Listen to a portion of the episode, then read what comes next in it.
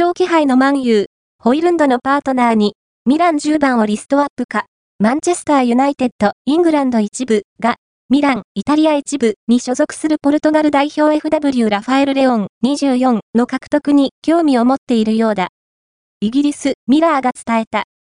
エリック・テンハグ監督2シーズン目のユナイテッドだが、今季前半戦は、新加入のデンマーク代表フォワードラスムス・ホイルンドやイングランド代表フォワードマーカス・ラッシュフォードなどが苦しんだこともあり、低調なパフォーマンスを露呈。